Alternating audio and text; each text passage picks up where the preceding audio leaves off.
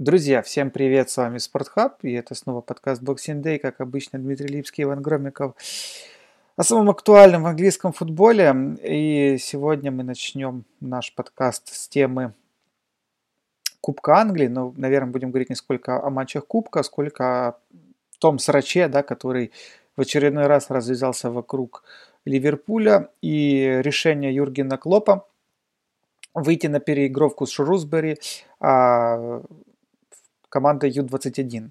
Э, ну, сразу напомним, что в первом матче Ливерпуль вел 2-0 на, начало, на момент начала второго тайма, но тем не менее команда а, Шрусбери проделала просто грандиозный камбэк, имела шансы вообще э, выиграть этот матч, и Юрген Клоп довольно справедливо похвалил э, оппонента, сказав, что ничья это наименьшее, что заслужил Шрусбери э, вот в этом матче.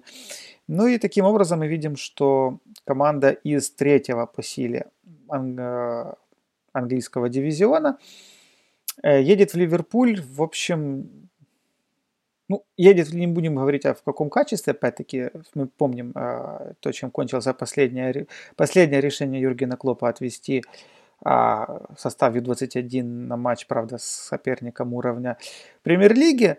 Но, тем не менее, э, дело не в том, э, в общем, мы видели э, целый набор, да, наверное, э, цитат и набор э, острых, колких фраз со стороны людей из футбольной ассоциации, а, которые, ну, в общем, раскритиковали Юргена Клопа и вообще там начали поднимать разговор за то, чтобы ввести против Ливерпуля санкции какого-то рода. Ну, тут, конечно, трудно сказать, к чему можно прикопаться, наверное, с, юриди- с юридической точки зрения, но, во всяком случае, моральный аспект этой истории, я думаю, можно обсудить.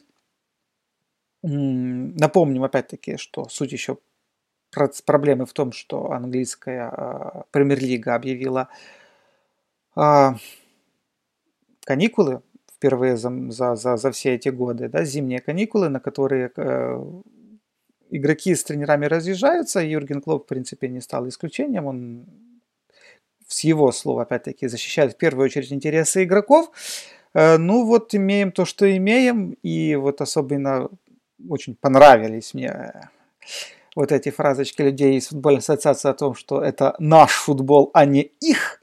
Э, кто именно подразумевался под их, это как раз очень довольно ну, такой э, ну, интересный момент, скажем так. Вот. А, Ваня, ты как на это вообще все смотришь? Ну, там, э, там суть ведь еще в том, что самое, наверное, такое вопиющий момент это то, что сам Клоп не будет принимать участие в матче. То есть понятно, что он может выставлять любых игроков, но он как бы становится в позу и такое демонстративное решение того, что он не будет тренером, ну, что тренер молодежной команды будет руководить э, Ливерпулем в этом поединке. Вот это, наверное, выглядит наиболее абсурдно во всем этом. Эм, ну, знаешь, ну, я не могу... Но Ливерпуль э, не вызывает симпатии в этой ситуации. И клуб не вызывает никакой симпатии в этой ситуации. Я не говорю, что он не вправе делать так, как он считает нужным, э, но в целом э, ну, не удается проникнуться проблемами больших клубов и того, что и какого-то лишнего матча, который они опять же могут сыграть любым абсолютно составом, э, которым они хотели бы сыграть. Ну, честно, мне это все непонятно немного, я не понимаю этих жалоб. И я не думаю... Раньше играли еще больше матчей. Ничего, как-то все выживали. Не было в этом никакой проблемы. И никто не заставляет использовать сильнейший состав. И Ливерпуль не будет использовать сильнейший состав. Я думаю, что проблема еще в том, что э, Кубок Англии там, или Кубок Лиги выходят крайними в этой ситуации. Хотя очевидно, что проблема не в них, и Кубок Англии, даже если есть такая проблема, то в Кубке Англии в последние годы были сделаны изменения, и те же, та же стадия переигровки, она только вот до четвертого раунда, с пятого раунда уже нет стадии переигровки, то есть там, если сыграют ничью, будут играть дополнительное время. То есть одна небольш, небольшой такой инцидент, инцидент, который, мне кажется, ну, не является какой-то страшной проблемой, из него создали шумиху. Э, ну и Клоп ну, своим да, решением. Ну давай и... так. То... Да.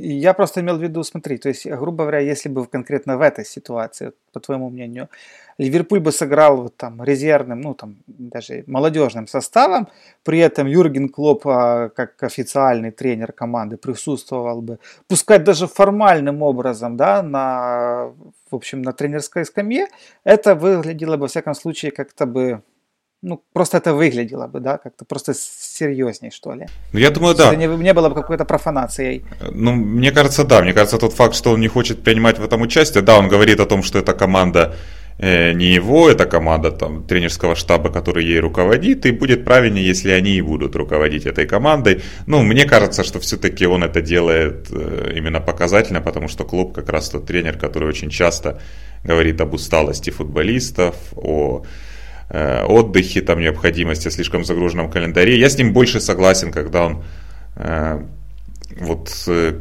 критикует FIFA, говоря о создании вот этого мракобесного такого клубного чемпионата мира, который там будет проходить летом, из-за которого там двигают уже этот э, Кубок Африканских наций обратно на зиму, то есть интересы Кубка Африканских наций тоже как бы уходят на второй план.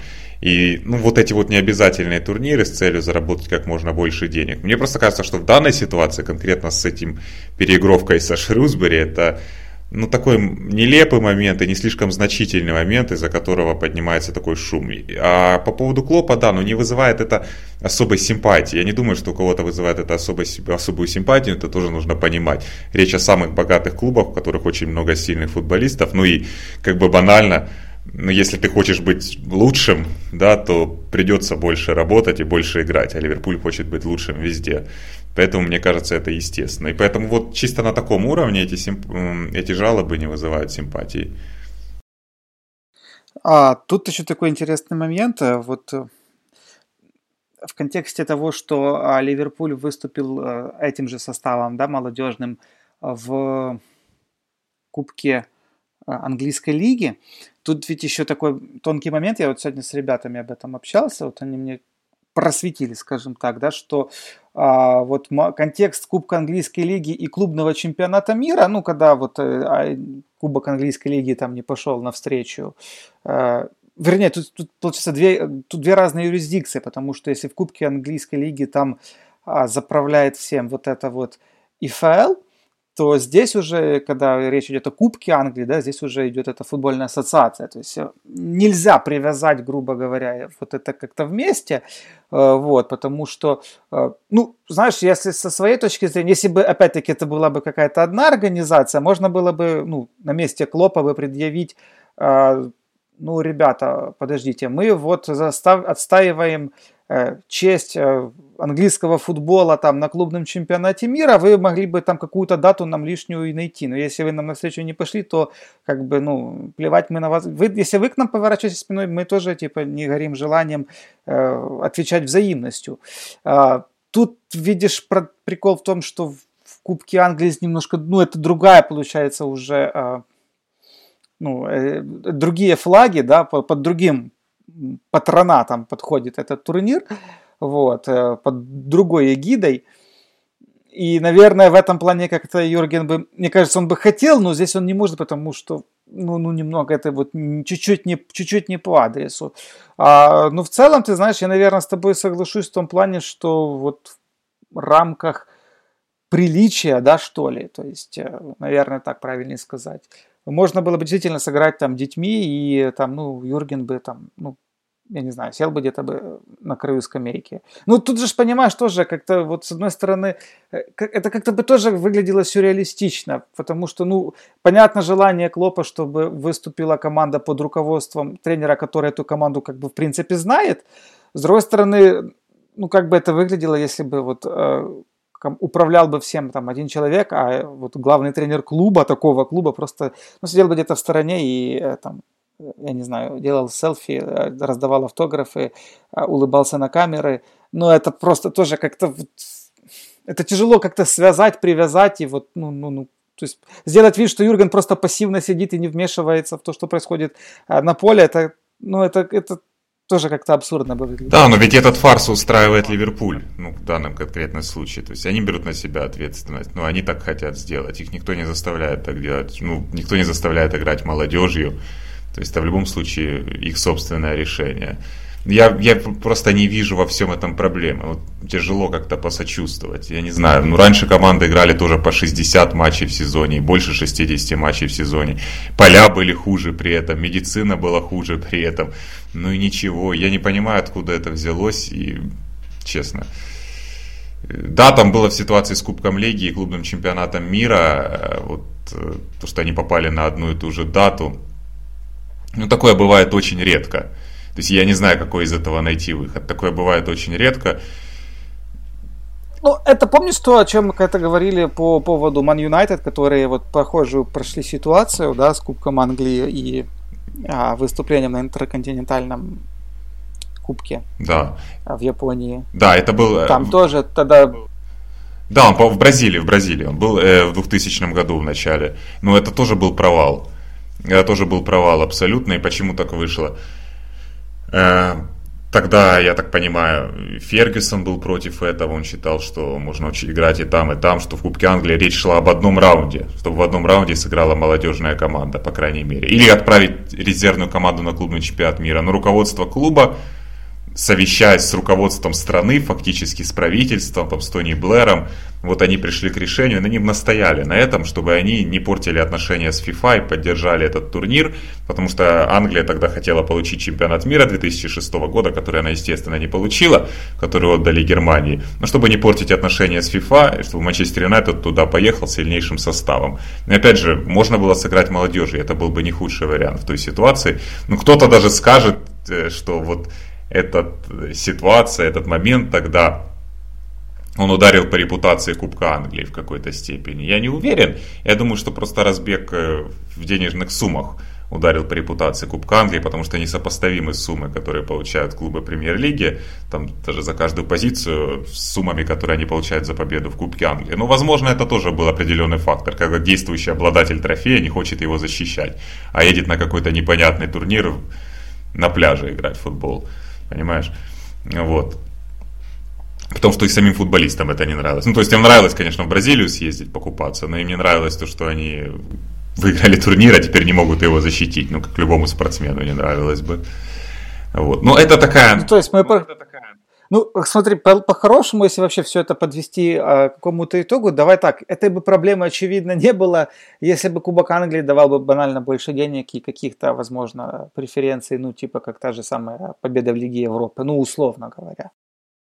Эм, ой, ну тут, знаешь, тут целый комплекс. Просто мы так зашли конкретно с Ливерпуля, там, из жалоб Ливерпуля. Просто Кубок Англии он настолько разный, для всех он имеет разное значение. Для, для того же Шрусбери эти переигровки имеют большое значение, потому что это возможность заработать деньги, которые для Ливерпуля и деньгами даже не являются. Просто они поедут на Анфилд, этот матч покажут, и они заработают деньги благодаря этому. Собственно, для этого переигровки и существуют. И переигровки, почему их и сохранили там на уровне третьего-четвертого раунда. Вот. Я, честно, не вижу ну, никаких других выходов, я не вижу, честно, проблемы в этом. Да, есть Проблема в том, что клубы премьер-лиги для них приоритетом. Половина клубов премьер-лиги в январе еще переживают о том, что они могут вылететь. Даже те, кто наверняка не вылетит, они все равно переживают об этом. Половина где-то. И половина будут экономить силы игроков в матчах Кубка Англии. Никуда от этого не деться. Я согласен. И я не знаю, что здесь менять, и нужно ли что-то менять. Сложно сказать. Мне кажется, что фундаментальной проблемы здесь какой-то нет. Просто возникла вот одна конкретная ситуация, и большую роль во всем этом сыграло, наверное, участие Ливерпуля в клубном чемпионате мира, мне так кажется. Ну, то есть из-за этого все эти накладки и случились. Из-за этого нужно играть с Вестхэмом потом, из-за этого э, так рассчитывали они, так они ждали этого небольшой паузы, когда можно будет отдохнуть. Ну, одно наложилось на другое. Ну и то, что просто не смогли победить Шрусбери. Никто не мешал победить Шрусбери в первом матче. Ну или проиграть. Или проиграть, в конце концов. Да, тоже было бы проще. Хорошо, ладно, мы переходим э, ко второй теме нашего подкаста. Посвящена она будет уже, ну, опять-таки, клубу уже премьер-лиги, да, непосредственно самому турниру. И поговорим мы в данном случае о Саутгемптоне, который проделал ну, абсолютно, я даже не знаю, как это сказать, абсолютно сумасшедший спорт, э, сумасшедший, показал, показав сумасшедшие результаты. А, на данный момент, вот если, вернее так, мы вспоминаем, да, что Саутгемптон а, ну, был, казалось бы, ну не то чтобы безнадежным, а, участь, вернее, не, безнад... не самая безнадежная, одной из самых безнадежных команд, э, которая там была на вылет, да, вместе с Уотфордом, то и вместе, ну, опять-таки, как и Уотфорд, э, Саутгемптон проделал абсолютно ну, ну, ну, немыслимый, грандиозный просто э, скачок, показав невероятный прогресс. И на данный момент Саутгемптон нас занимает уже девятое место, обойдя на секундочку Арсенал, э, находясь при этом в трех очках, в трех очках от Ман Юнайтед, который идет пятый, да, 9 очков э, до Лиги Чемпионов, но, наверное, это сейчас как-то смешно вообще звучит. И Саутгемптон, Лига Чемпионов.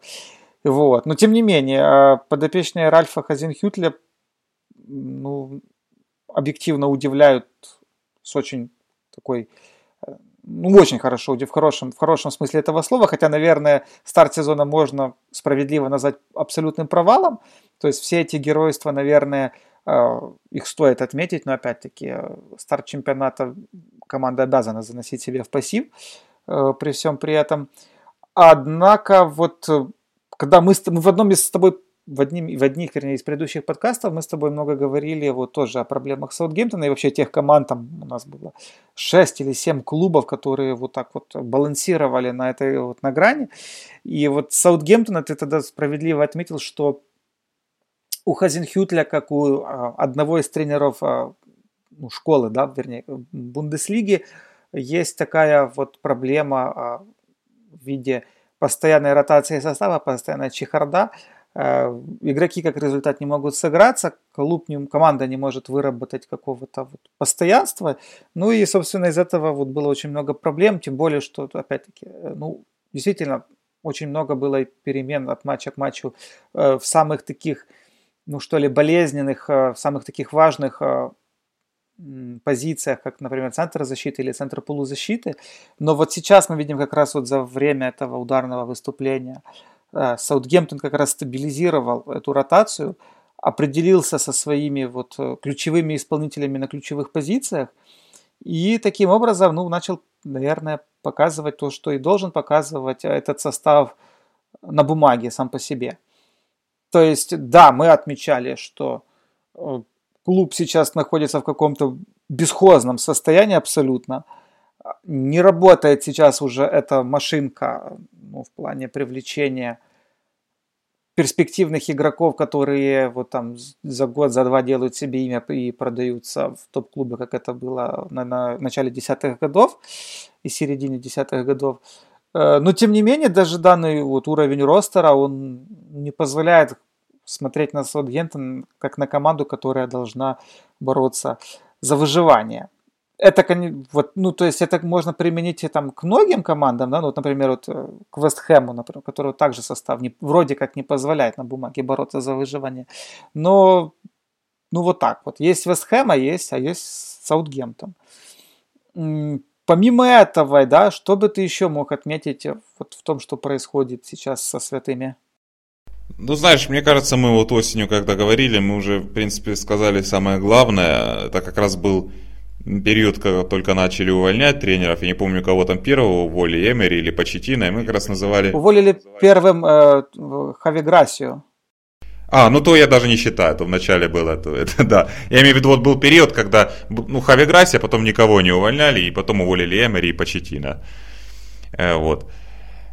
И вот этот был период, и мы как раз думали о том, кого же еще будут увольнять. И, в принципе, назвали список всех тренеров, которых должны уволить до конца года. Это были, ну, Кики Санчес Флорес, понятно, уже тогда, Пелигрини, этот Маркус Силва, кого-то там еще уволили, кажется. Ну и, собственно, мы говорили о том, что Хазенхютель тоже очевидный вариант, но у Хазенхютеля есть шанс продержаться, потому что, во-первых, в клубе нету Э, сейчас какого-то лидерства такого сильного никто не возьмет на себя ответственность. И во-вторых, потому что Хазенхютель, в отличие от всех них, наверное, не, ну, не терял э, коллектив как таковой, даже несмотря на поражение 0-9. Просто у них есть определенный стиль игры, который не всегда срабатывает, а когда он не срабатывает, то э, складывается все очень плохо. Ну, стиль игры основанный на вот этом вот бесконечном прессинге соперника. И то, что у Саутгемптона, в принципе, есть шансы выбраться из этого положения. Возможно, мы не могли ожидать, что они наберут такой ход, потому что сейчас они выступают, наверное, даже выше своего потенциала. Набрать столько очков за короткий промежуток времени, идти девятыми уже, получается, три очка они уступают Манчестер Юнайтед, который на пятом месте. То есть три очка набрал всего лишь Саутгемптон, меньше, чем МЮ в этом сезоне. И мы говорим о команде, которая проигрывала 0-9 и шла там в зоне вылета э, первую треть чемпионата. Вот именно то, что ну, у них не было вот этой связи утраченной между тренером и игроками, что они продолжали работать, даже несмотря на это унизительное поражение. Ну и насколько я понимаю, да, там был период, вот октябрь, ноябрь, там не было какого-то резкого преображения после 0-9. Они, по-моему, сыграли в следующем матче чуть получше, а потом они снова разочаровали, они дома играли с Эвертоном, кажется, и очень слабо они сыграли, очень слабо, и это, по-моему, расстроило болельщиков еще больше даже, чем та игра с Лестером, потому что они надеялись, что ну вот теперь-то, ну как-то э, их там задели, их чувство самоуважения задели, они покажут какую-то игру, но они проиграли тогда, по-моему, 1-2, и сыграли очень слабо. Но команда начала, э, опять же, работать, и она просто начала играть вот в то, что она показывала в прошлом сезоне, когда Хазенхютель пришел, когда вот этот вот прессинг ставит под давление всех соперников. Ну и ты прав в том, что, я думаю, в том, что они нашли как-то какую-то комбинацию игроков, постоянно стали играть там Ворд Праус и Хойберг в центре поля, и это тоже, по-моему, играет очень большую роль. Но, безусловно, помогла им форма Дани Инкса. Я думаю, что Дани Инкс никогда не играл на таком уровне в премьер-лиге. Ну, в первый сезон в Берли, перед переходом в Ливерпуль, он играл очень хорошо, но сейчас он еще более эффективен. Это, конечно, сделало разницу. Причем Инкс долгое время забивал, когда Саутгемптон еще проигрывал, но он все равно начал уже забивать постоянно. Это тоже какую-то эмоциональную разницу сделала для команды. Ну, потому что, да, они над чем-то работают, потому что не отказывался он от своего плана, потому что у них был уже при себе какой-то пример из прошлого сезона. Они знали, что этот футбол и то, над чем они работают, может начать э, давать результат. Причем и сейчас бывают какие-то определенные сбои. Вот второй тайм с Вулверхэмптоном недавно, когда они пропустили три мяча, э, да, продолжая играть так же, как они играли. Но на многих соперников это производит серьезное впечатление. Многие соперники не могут ничего поделать э, с Саутгемптоном вот на этом этапе. Хотя, кстати, как ни парадоксально, Вестхэм выиграл у Саутгемптона, я помню этот матч на Сент-Мэри. И это еще Пелигрини был тренером, и ужасно Саутгемптон играл, причем Саутгемптон тогда уже преобразился, он уже начал выступать лучше, но они тот матч так провалили. Это, это схема 4-4-2 Вестхэма, длинные передачи на Антонио, который везде там сеял хаос. Она, конечно, Саутгемптон в ступор тогда вела. Такие матчи по-прежнему могут быть, но они просто сейчас функционируют, мне так кажется. Вот функционируют так, как они должны, так, как задумывал тренер изначально, в то время как другие команды выступают очень нестабильно. Причем ты смотришь на весь чемпионат, и тебе кажется, что сильных команд здесь нет в принципе. Ну, я имею в виду, кроме лидеров. А с, вот по поводу возвращения, да, на вот э, функционал команды, может быть, клуб, ну, клуба, наверное, это слишком, но команды, давай с, с этого, к этому привяжемся пока. А ты видишь в перспективе, там, ну, пускай двух-трех лет Хазенхютля тренером топ-клуба, как это было, ну, например, э, с тем же, ну, пускай, ладно, не топ-клуба, да, но а, клуба, который вот, ну, что он может проделать, э, примерно тот же путь, что проделали Куман вместе с Почетино? Э, ну, наверное, да, но я думаю, ну, всякое может произойти, и людей с меньшими достижениями приглашали в топ-клубы, но я думаю, что, э, наверное, нужно какой-то ему провести сезон на более-менее одном уровне, потому что здесь такой сезон парадоксов. Тут тебе провалы, длинные серии без побед с поражением, рекордным поражением 0-9, а потом они начинают выигрывать почти в каждом матче. Вот, наверное, тем, кто будет его рассматривать на эту должность потенциально, им бы, наверное, захотелось увидеть какой-то вот э, более длительный отрезок, более такой работы без потрясений, чтобы понимать, что этому тренеру можно довериться и что его методы будут эффективны всегда, а не только на каких-то отдельных отрезках. Но я думаю, что если смотреть на специалистов, которые сейчас работают в премьер-лиге не с большими клубами, я думаю, ну, Хазенхютель один из тех, кто ну, потенциально может. Потенциально может. Я думаю, что Он один из лучших э, тренеров, вышедших из Бундеслиги э, в последнее время. Ну и люди, которые специализируются на Бундеслиге, это подтверждают. А, ну и последний вопрос по Саутгемптону касаемо Дани Инкса, если мы сказали о Хазенхютле как тренере, который там может поработать на топ-клубе. Ну давай так, мы про Дани Инкса не будем говорить как форварда, там потенциально, опять-таки, форварда большого клуба. А, его перспективы в сборной Англии, ты их, они есть вообще? Давай так. Я думаю, они есть. Э, понятно, все сейчас, ну как, не все сейчас говорят, сейчас уже меньше говорят, но будут говорить об этом еще о потере Харри Кейна, который неизвестно, когда вернется, и это означает, что возможно, возможно будет вакантная позиция центрального нападающего. Понятно, еще какое-то время должно пройти, еще будут э, товарищеские матчи до э, чемпионата Европы, будут смотреть, и наверняка Инкса вызовут на товарищеские матчи. Он не играл в сборной уже несколько лет, у него, по-моему, один матч всего лишь в сборной. Но эта позиция вакантна. И такие, допустим, сильные футболисты, как Рашфорд или как Стерлинг, они, наверное, на эту позицию не претендуют. Они лучше себя проявляют, играя на флангах, либо играя где-то под нападающим. И она становится вакантной. Там Джейми Варди завязал с национальной сборной. Э, Калум Вилсон, ну вот сейчас он начал забивать, но у него была очень плохая серия. Поэтому Дани Инкса, я думаю, будет шанс. Тем более, что Дани Инкс, э, как мне кажется, он по стилю, в стиле его игры подходит э, вот тому, как видит свою команду этот Гаррет Саутгейт.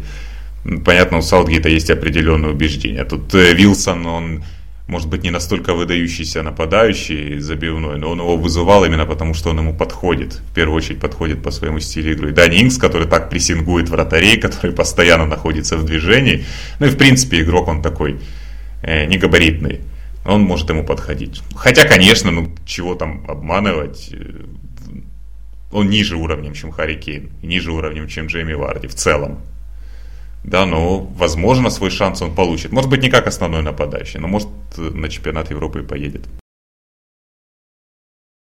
А, последняя тема нашего подкаста – это трансферное окно, которое вот уже закрывается. Ну и мы не можем не поговорить о главном переходе, ну, не в, пока не в английскую премьер-лигу, а из нее. А, Кристиан Эриксон у нас переходит в Интер. Э, ну, в принципе, наверное, как и ожидалось, а, что эта сумма этого трансфера, она не будет заоблачной. Ну, вернее, она не могла быть заоблачной априори, учитывая э, полгода до конца контракта.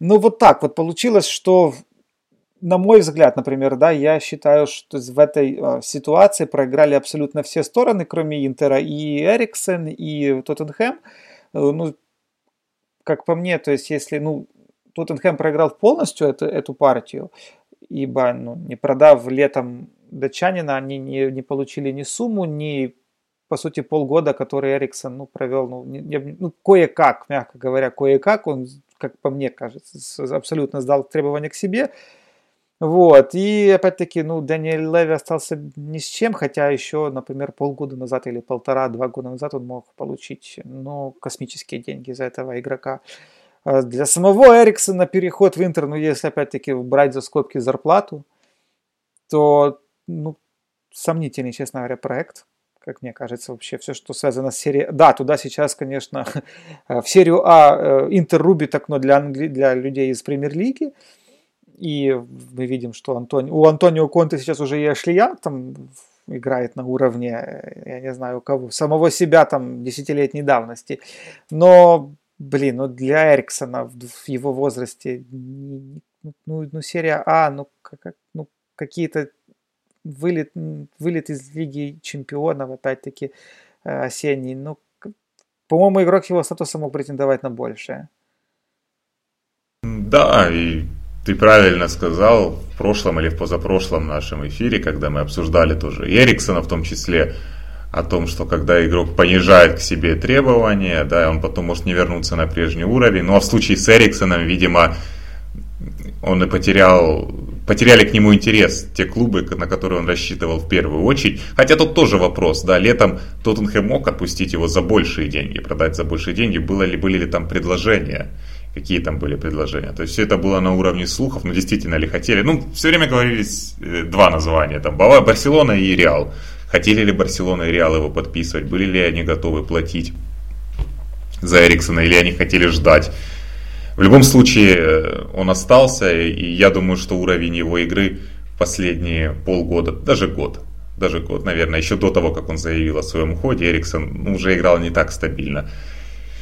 Я думаю, что уровень его игры снизил к нему интерес. То есть, наверное, он пересидел в Тоттенхэме, снизил к нему интерес, и в итоге он перешел в Интер. Это выглядит не настолько не настолько громким трансфером, каким бы это могло быть. И сумма в 16 миллионов, понятно, что у него полгода остается по контракту, уже хоть что-то получить за него, но Интер, ну при всех проблемах Тоттенхэма нынешнего, да, ну Интер это, Интер не сильнее Тоттенхэма. И Тоттенхэм играет в плей-офф Лиги Чемпионов, Тоттенхэм был в финале Лиги Чемпионов, Интер не выходил в плей-офф Лиги Чемпионов уже почти 10 лет. Сейчас там, конечно, какая-то движуха началась, и они как бы ведут борьбу за Скудетто вроде как. Ну, тоже не факт с Ювентусом, это такое дело. И Конте пришел, понятно, у них есть сильный тренер, и футболистов они интересных подписывают из английской премьер-лиги, опять же, но ну, это не выглядит шагом вперед вот для Эриксона, потому что речь всегда была, ну, помимо денег, наверное, речь шла о том, что он хочет чего-то выиграть, хочет перейти на какой-то другой уровень. Ну, мне так казалось, по крайней мере. А в итоге вышло так, что ну, особых вариантов и не было. Ну и с тем, как он играл сейчас, делая одолжение, там, знаешь, его попросили, ну, если он будет в настроении, то он э, сыграет что-нибудь, отдаст там пару передачек или со штрафного забьет, если будет настроение. Он планировал играть так и следующие полгода, ему не было смысла уже ждать лета, и он уже согласился на Интер, потому что с такой игрой ну, вряд ли появятся какие-то э, другие претенденты. Ну, тем более в Эриксон, знаешь, э, тоже ведь такое дело. Эриксона никто никогда не воспринимал звездой большой. При том, что в премьер-лиге он ну, слушай, он один из главных игроков. Да, он, он просто не расхайпленный такой персонаж был, как, как некоторые другие. Да, да. В то же время уровень его никогда вопросом, как бы, ну, не возникали вопросы по, по тому, что он может играть на самом, за любую команду в, это, в этом мире. Да, безусловно. Вот как раз об этом и речь, что он не был таким расхайпенным футболистом, э, потому что вот футболист расхайпенный, он э, может поиграть, полгода не играть, или поиграть кое-как, или там повыделываться, так вот потерять полгода, год, и все равно он будет иметь какие-то предложения, просто потому что он звездный футболист, ну и вокруг него есть такая аура определенная, все равно за ним придут самые большие клубы. Эриксона вот такой ауры никогда не было, он не был расхайпенным, и люди просто начинают о нем немного, понемногу забывать, потому что он был классным футболистом, но при этом не был большой звездой. А сейчас он как бы и футболист так себе, и, ну и не звезда. И выходит, что те клубы, которые, за которые он мог бы играть, за которые он хотел играть, им сейчас э, не заинтересовались. Хотя, конечно, он в Тоттенхэме и так много лет э, провел, и по большей мере провел хорошо. Э, останется неприятный осадок, я думаю, в ближайшее время его не будут особо тепло вспоминать, там болельщики Тоттенхэма из-за последних вот этих месяцев. Но, но в дальнейшем, скорее всего, остынут эти чувства. Э, остынет э, обиды, и Эриксон будет, ну, может быть, не легендой клуба, но значимым игроком в истории Тоттенхэма. А, добавим также, что вот помимо трансфера Эриксона, а, Тоттенхэм в то же время успел подписать, ну или подписывать, давайте так скажем, а, вингера ПСВ Стивена Бергвейна, а также ну, за Мауриньо сказал, опять-таки, что Клуб также выкупит э, Джованни Лачельса. Вот, ну, в общем, потихоньку-потихоньку, вот, тихой сапкой, я где-то, ну, вот, это, Эриксон, наверное, да, как громкое имя для Тоттенхэма, она уж, уж покинул клуб, но мы видим, что вот Помнишь, кстати, мы с тобой говорили в одном из подкастов, да, опять-таки, что вот сейчас как раз тот момент, когда будет понятно, насколько, какие договоренности у Леви Мауриньо в плане там, трансферов, но мы видим, что Тоттенхэм активно себя ведет на трансферном рынке, вот как, как для зимы. И, ну, вот как-то уже начинают потихоньку вот эти вот договоренности, да, вот это их сотрудничество, вот приобретать какой-то вид, и, судя по всему, это не последний и такой не последнее активное участие шпор э, на рынке. Да, я так понимаю, что некоторых футболистов, как э, этого Вингера из ПСВ, они же вели уже какое-то время, еще до прихода Мауриньо. Возможно, они сейчас просто ускорили этот процесс, потому что понимают, Эриксон уходит, Харри Кейн травмирован, и нужно освежать команду и не ждать лета. То есть это были футболисты, которых они уже вели. Ну, если они приобретут э, этого Пьянтека,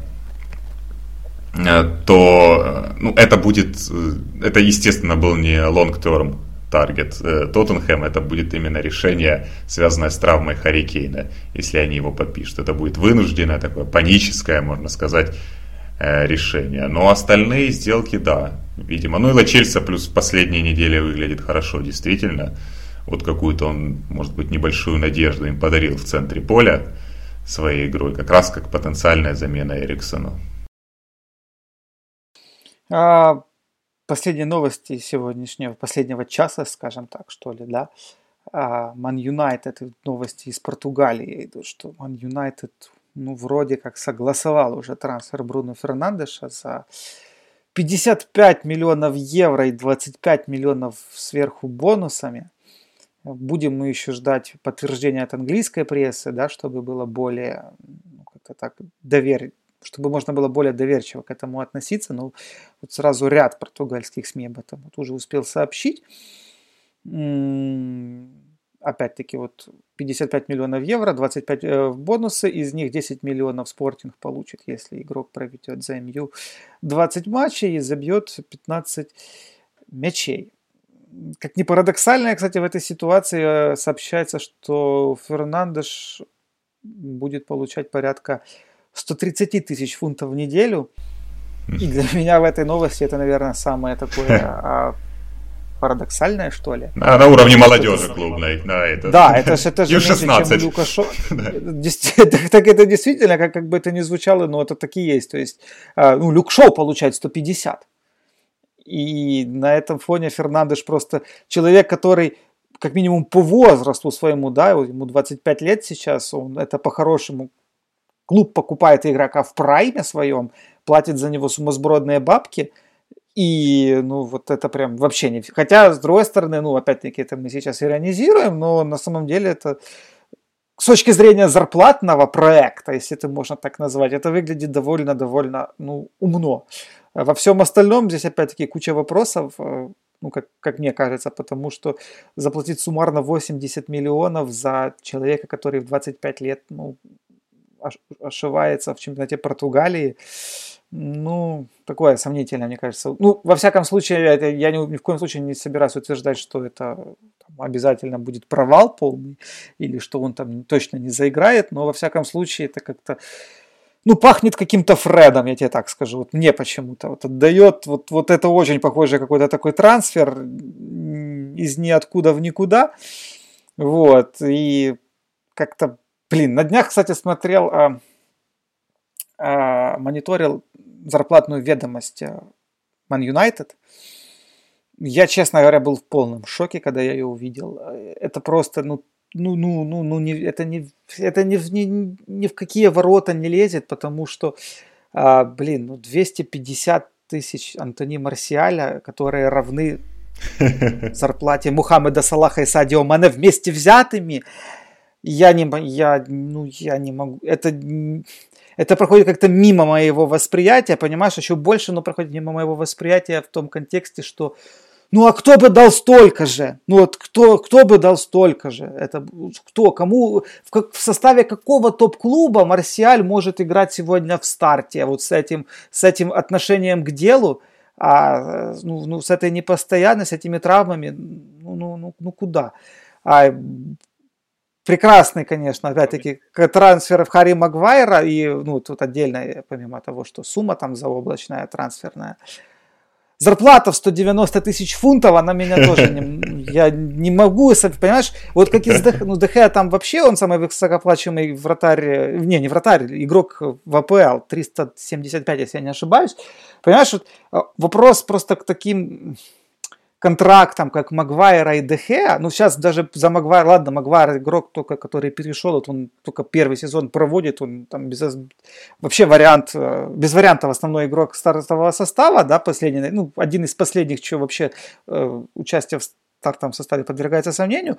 Ну вот по Дехе, понимаешь, ну давай так, мы сейчас приходим к мысли, ну не к мысли, итог сезона таков, что главный вратарь Ман Юнайтед сегодня Хендерсон. Но... Ну, и по- по-хорошему, как бы с тем уровнем, который показывает сегодня Дехе, Хендерсон должен играть в следующем, в следующем сезоне в основе, без, без вариантов. И при всем при этом, понимаешь, трагедия контракта Дехе состоит в том, что его невозможно продать даже, даже, даже за, даже за, ну, ну, ну, ну за бинт, за, за пачку сигарет, за, я не знаю, за, за... Ни, ни за что его ты не можешь продать. Он никому с такой зарплатой просто не упал. И это автоматически превращает его вообще как, ну, в неликвид. Если мы видим, похож, видели похожую ситуацию с Азилом, да, которого просто вот, ну, ну, ну, ну, заберите его просто, я не знаю, за за подписку на журнал «Футбол». Я не знаю, ну, за что-нибудь заберите. Я оставлю журнал «Футбол». Это не работает. Да. Вот, ну, ну как можно, как это может касаться, я не, как, ну, знаешь... что, за что можно продать Дехеа? А понимаешь, я сейчас говорю просто, и то же самое это касается Магуайра того же, который сейчас пока играет, ну а если не дай, не дай Господь там какая-то травма с ним будет серьезная, выйдет ли он вообще хоть даже на тот уровень, который у него сейчас есть, хотя его уровень сегодняшний, он тоже довольно сомнительный. И мы сейчас говорим не только про, ну, это как бы самые яркие такие подписания, это же самое, можно сказать, про того же Люка Шоу. Ну, ну, ну где Люк Шоу? Какой клуб ему даст хотя бы половину этой зарплаты, даже клуб премьер-лиги, кто ему осилит дать эту зарплату, за сколько вы его можете продать? Я не могу, я понимаю желание клуба, ну, как-то, да, вот э, показывать, что вот ты нам там нужен, мы там на тебя рассчитываем, вот там какие-то, возможно, улучшенные условия. Но это же абсолютно не рыночная цена. Она максимально не рыночная цена.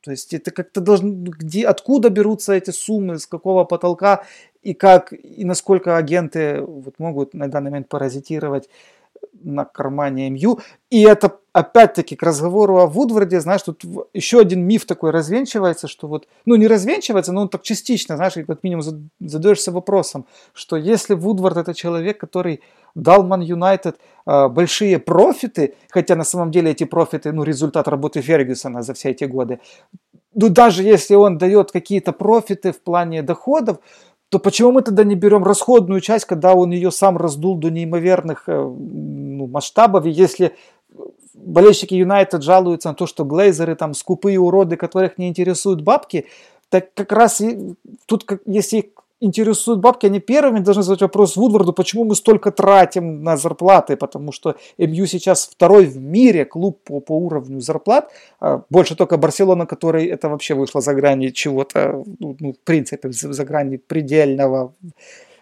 этой вселенной. Где, то есть Вудвард в этом плане проигрывает не, уже не только как функционер, который отвечает за результат, да, конечный, того, что происходит на поле, как играют те игроки, которых он купил, но и за финансы, потому что, по сути, он неграмотными действиями э, ну, Ман Юнайтед разоряет в, таким, в такой способ, как, как зарплатная ведомость. Ну, я с тобой согласен.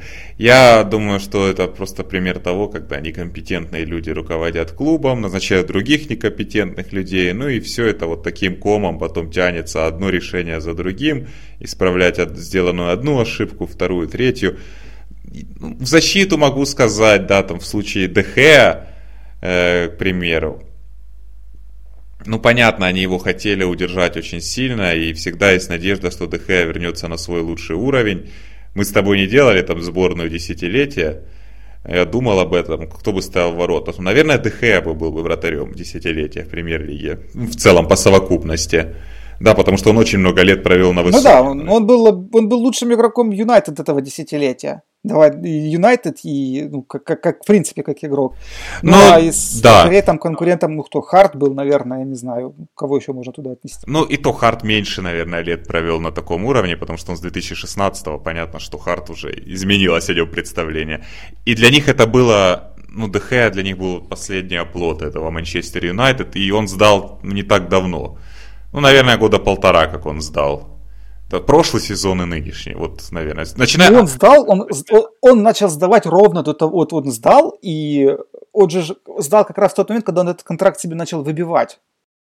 Да, я согласен. Я согласен с тем, что он может быть самым высокооплачиваемым игроком, игроком МЮ, учитывая обстоятельства и то, что они хотели его удержать. Но, естественно, сумма, которую ты назвал, 375 тысяч, это, да, это абсолютно неадекватно, как бы за, за гранью добра и зла. Но то, что он самый высокооплачиваемый, я понять могу. И условия, в которых ну, он подписывал смотри, контракт. ты согласись, что а, будь ты сегодня на месте кого-то из руководства МЮ, и если бы тебе предложили там отдать Дехе миллионов, пуск, ну, уже даже за много ты его не продашь, ну пускай там миллионов там 30, да, ну как все-таки статусный вратарь, отдать его с этой зарплаты, отдать его за 30 миллионов, купить за там, миллионов 15-20 Каспера Шмейхеля, условного Каспера Шмейхеля за 5 раз зарплаты меньше, от этого бы никто не проиграл. МЮ от, от такого расклада бы не проиграл и, ну, и в первом приближении, понимаешь? То есть они, если бы этот вариант бы сейчас у них лежал как бы на столе, я, я уверен, они бы уже не, они бы сейчас не думали. Но сейчас это просто как бы геморрой, которого они уже не могут. Это даже не чемодан без ручки, потому что ну тут не то что тут тут уже они бы его и выкинуть бы готовы, тем более, когда есть там в лице Хендерсона там перспективный вариант, даже, даже не надо никого покупать, уже даже есть, уже даже есть в системе клуба такой человек, которого можно заигрывать. Но ты прикинь, ДХ сейчас на скамейку посадить с таким контрактом. Как это вообще будет выглядеть? Да, я согласен с тобой. Потому что легко манипулировать людьми, легко их в чем-то убеждать, когда они некомпетентны в вопросе. И это происходит там раз за разом с Эдом Вудвардом. Я в этом уверен, и все, что как бы и то, что там тренерские вопросы, и трансферная политика, и все это следствие просто его некомпетентности на этой должности. То, что МЮ стал больше зарабатывать денег в последние годы, ну, это просто следствие того, что ну, бренд МЮ разрастается сам по себе. Но он разрастается сам по себе. Вот как, как ни крути, потому что растет рынок, рынки расширяются, и МЮ может больше зарабатывать. Хотя это тоже вопрос. Это тоже вопрос, если смотреть на эту динамику, стали ли они больше зарабатывать в последние годы. Но если будут уходить спортивные результаты, то лучше от этого, лучше от этого не станет точно. А цифры, конечно, смешные. И в случае с Магуайром, и в случае с Люком Шоу. Ну, с Магуайром понятно, как к этому пришло. Потому что его хотел еще подписать Манчестер Сити параллельно.